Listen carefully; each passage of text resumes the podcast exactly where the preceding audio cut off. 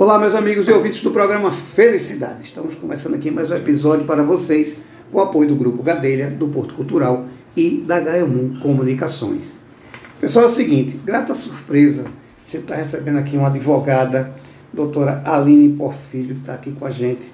A gente vai conversar aqui sobre direito à saúde. E quando ela senta aqui, amiga da família, amiga de Arthur Vaz, meu sobrinho, que coisa boa. Doutora Aline, muito obrigado por estar no programa Felicidade. Tudo bom?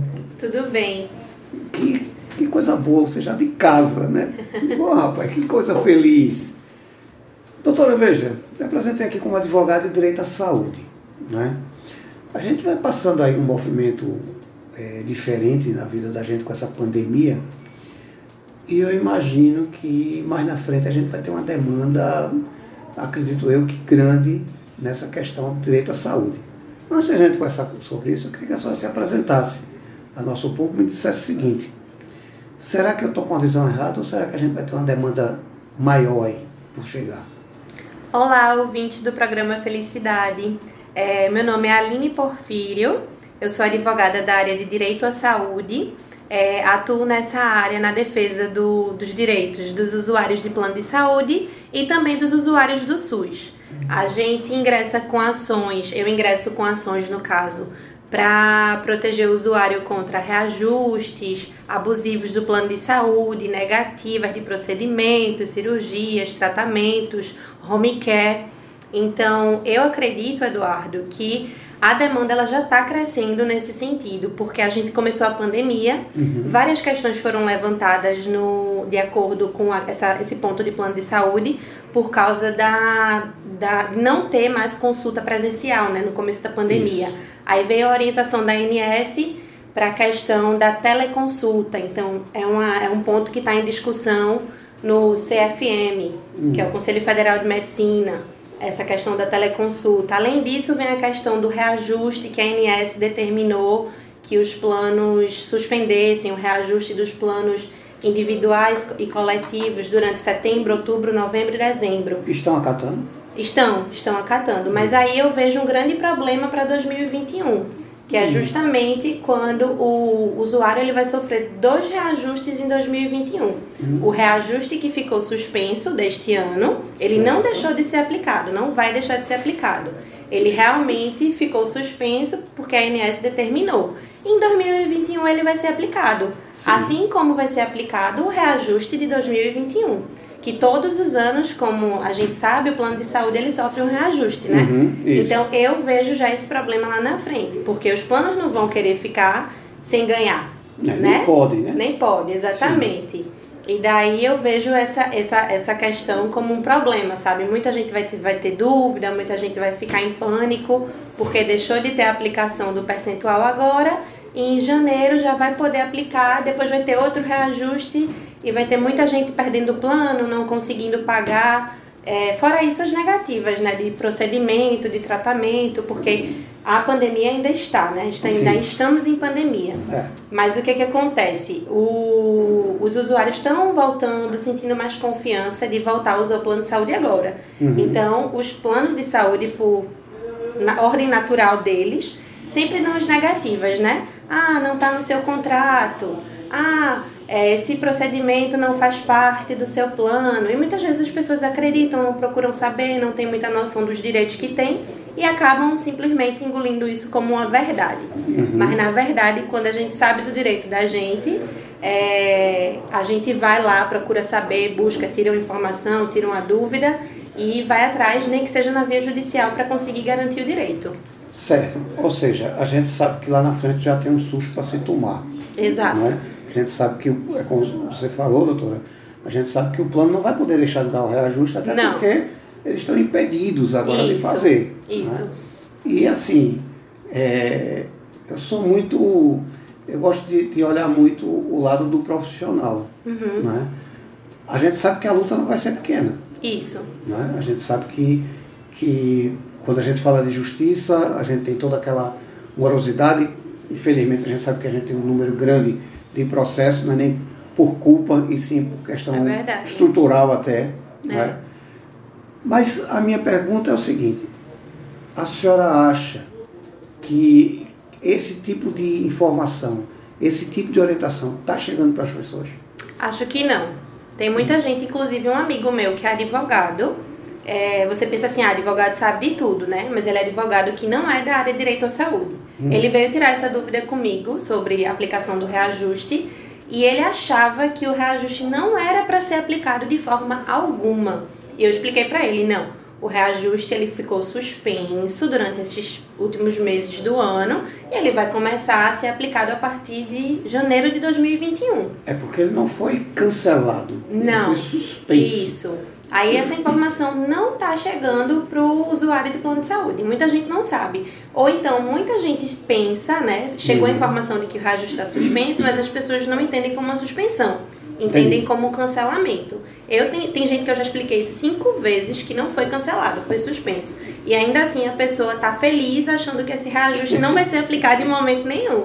Vai vir uma surpresa para você. Vai, aí, vai vir a surpresa em 2021, pois janeiro. É, você se cuida agora ou você vai ter uma surpresinha desagradável. É.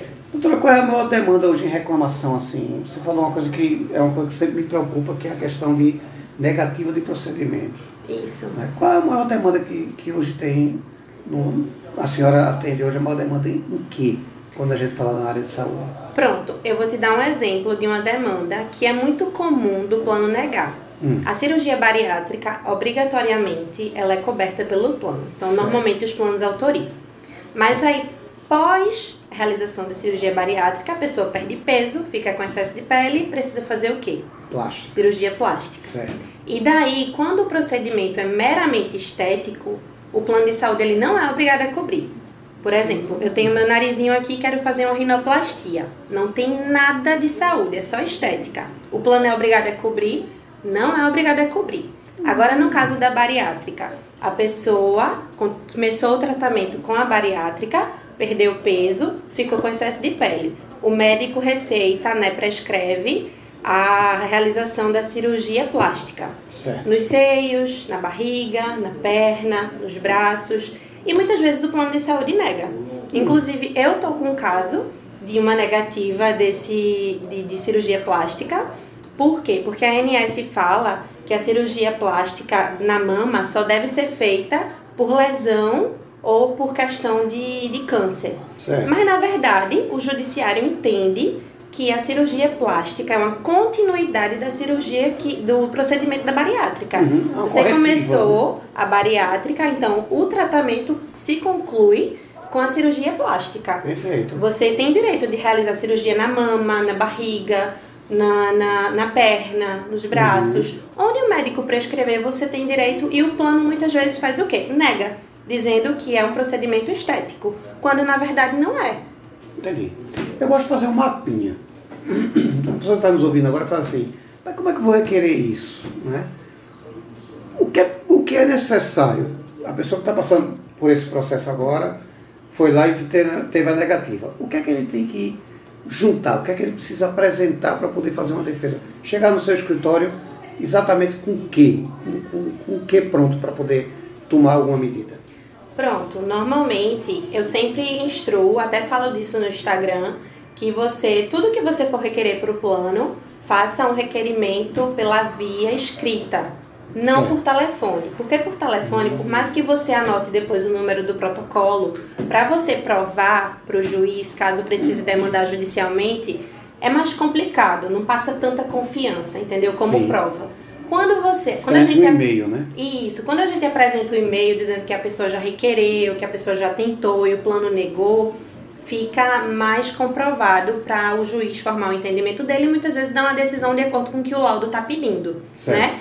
Então, minha orientação é tente se municiar de todo tipo de documentação que você puder. Laudo, laudo é essencial nesses casos. O médico tem que explicar bem direitinho a necessidade. Certo. E caso você tenha feito a a, o requerimento por telefone, não se preocupe, porque eu sempre gosto de fazer através da via administrativa para garantir e provar para o magistrado que eu já tentei resolver aquela questão de forma administrativa e que o plano se negou, mesmo sabendo que na via judicial o usuário vai conseguir a decisão favorável para poder realizar o procedimento.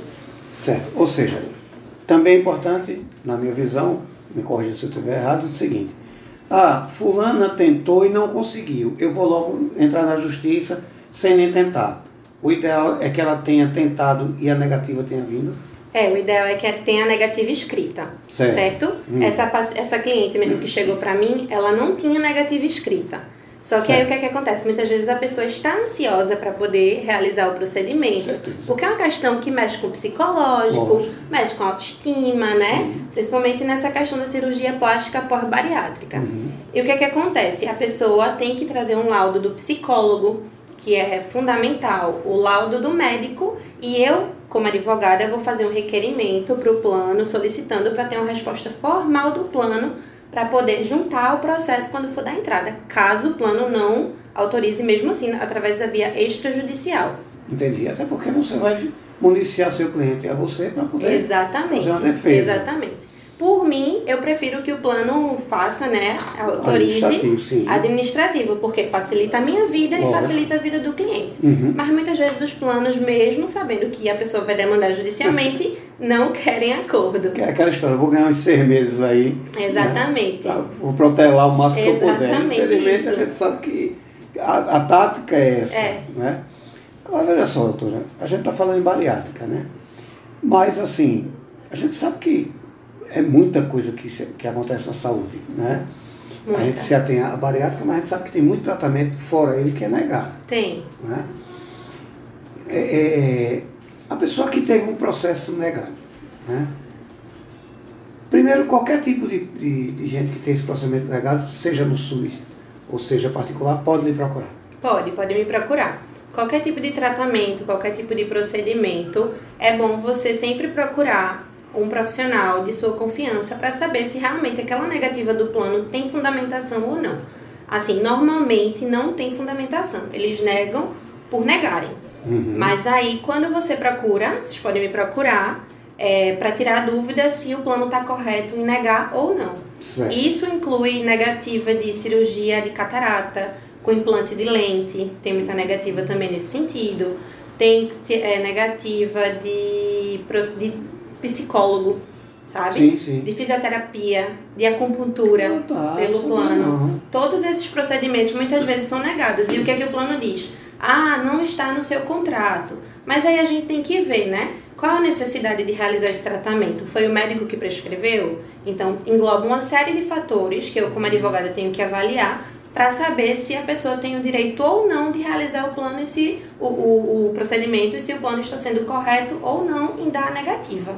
Ah, tá. Então, não só, é, é não só referente à cirurgia, mas Isso. a tratamentos também. Tratamentos também. Um os caras conseguem negar tratamento. Consegue, consegue negar tratamento.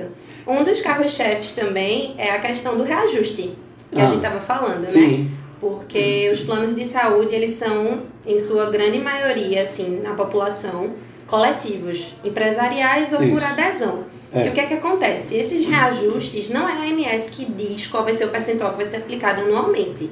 Como não é a ANS que diz, é pactuado, entre aspas, né? Uhum. Entre a operadora e a empresa, sempre o reajuste é acima do que a ANS determina. Então, existe muita dúvida nesse sentido, assim, na aplicação desses percentuais. Uhum. Até em pessoas que têm aqueles planos mais antigos, individuais. Quem tem esse tipo de plano, por favor, não cancele, não migre, não deixe de pagar. Porque esse seu plano é uma raridade nos tempos de hoje e o reajuste dele é determinado pela ANS, então isso é um ponto muito favorável para você. Então, tem outro carro-chefe que é essa questão do reajuste reajustes abusivos, reajustes altos, reajustes que não estão previstos no contrato.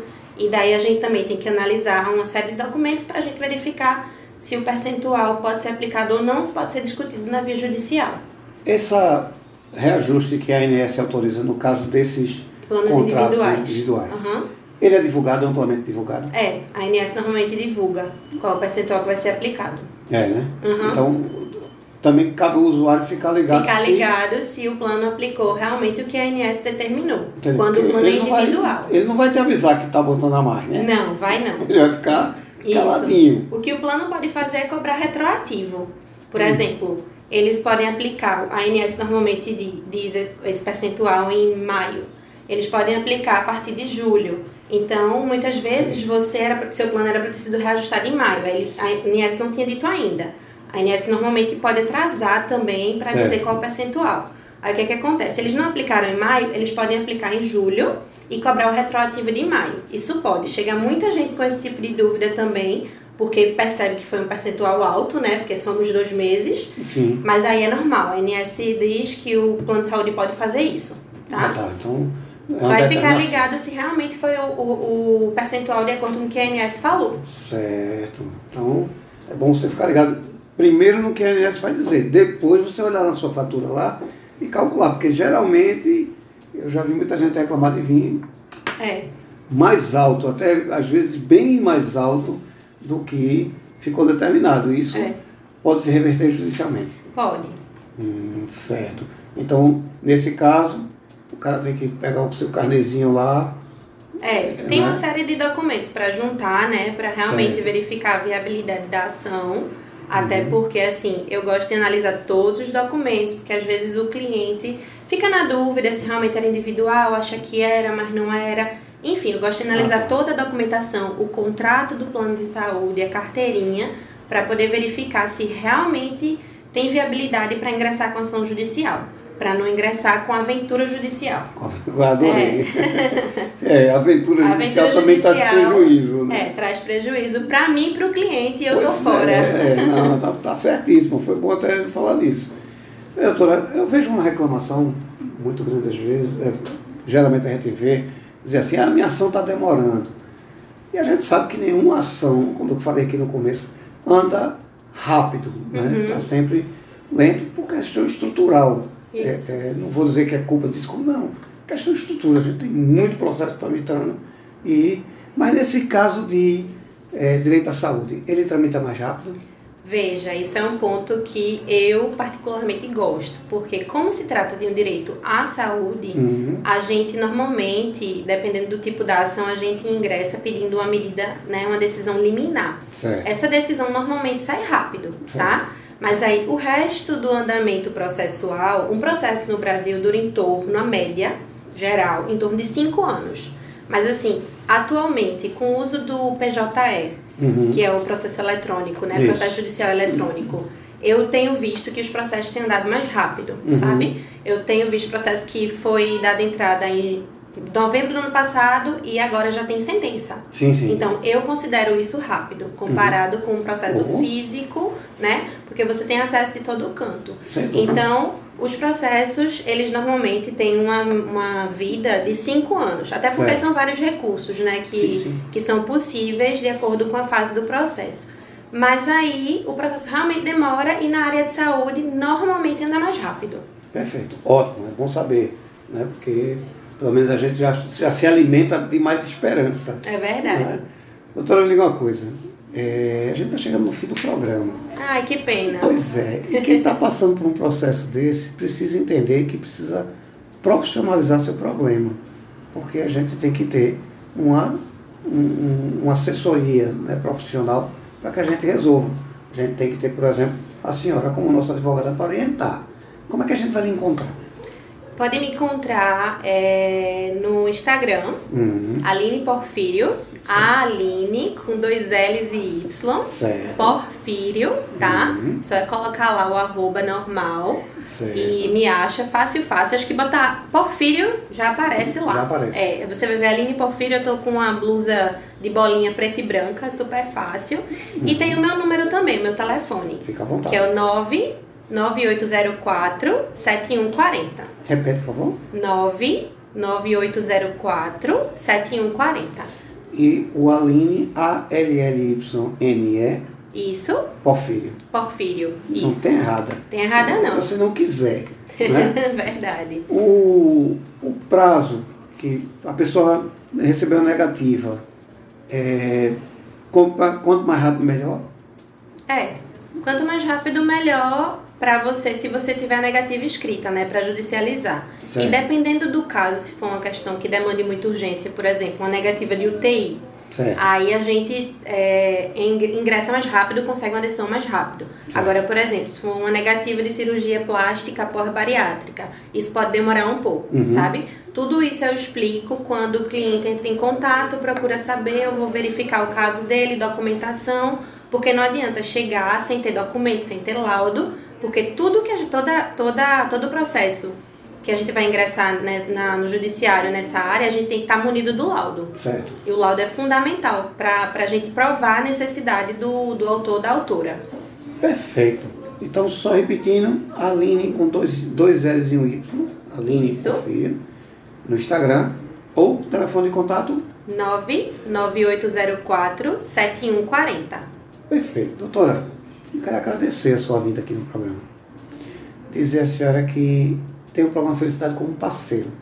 Eduardo, esqueci de informar isso, é importante informar isso. A gente devia falar sobre isso.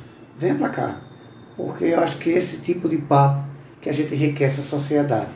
Então eu quero contar sempre com a senhora aqui, dizer à senhora que programa não é meu não, é nosso. Volte sempre que quiser. Ah, muito obrigada, Eduardo. Eu que agradeço o convite. O convite foi feito antes da pandemia, né? Acabou ficando aí em stand-by. Pois é, foi bom. Agora estou, foi ótimo. Eu que agradeço a participação, é, a, a nossa conversa, a nossa troca, né? Toda Isso. vez que a gente se relaciona, a gente troca. Isso. Deixa um pouquinho de mim aqui, espero levar um pouquinho do programa Felicidade Com comigo. certeza, com certeza.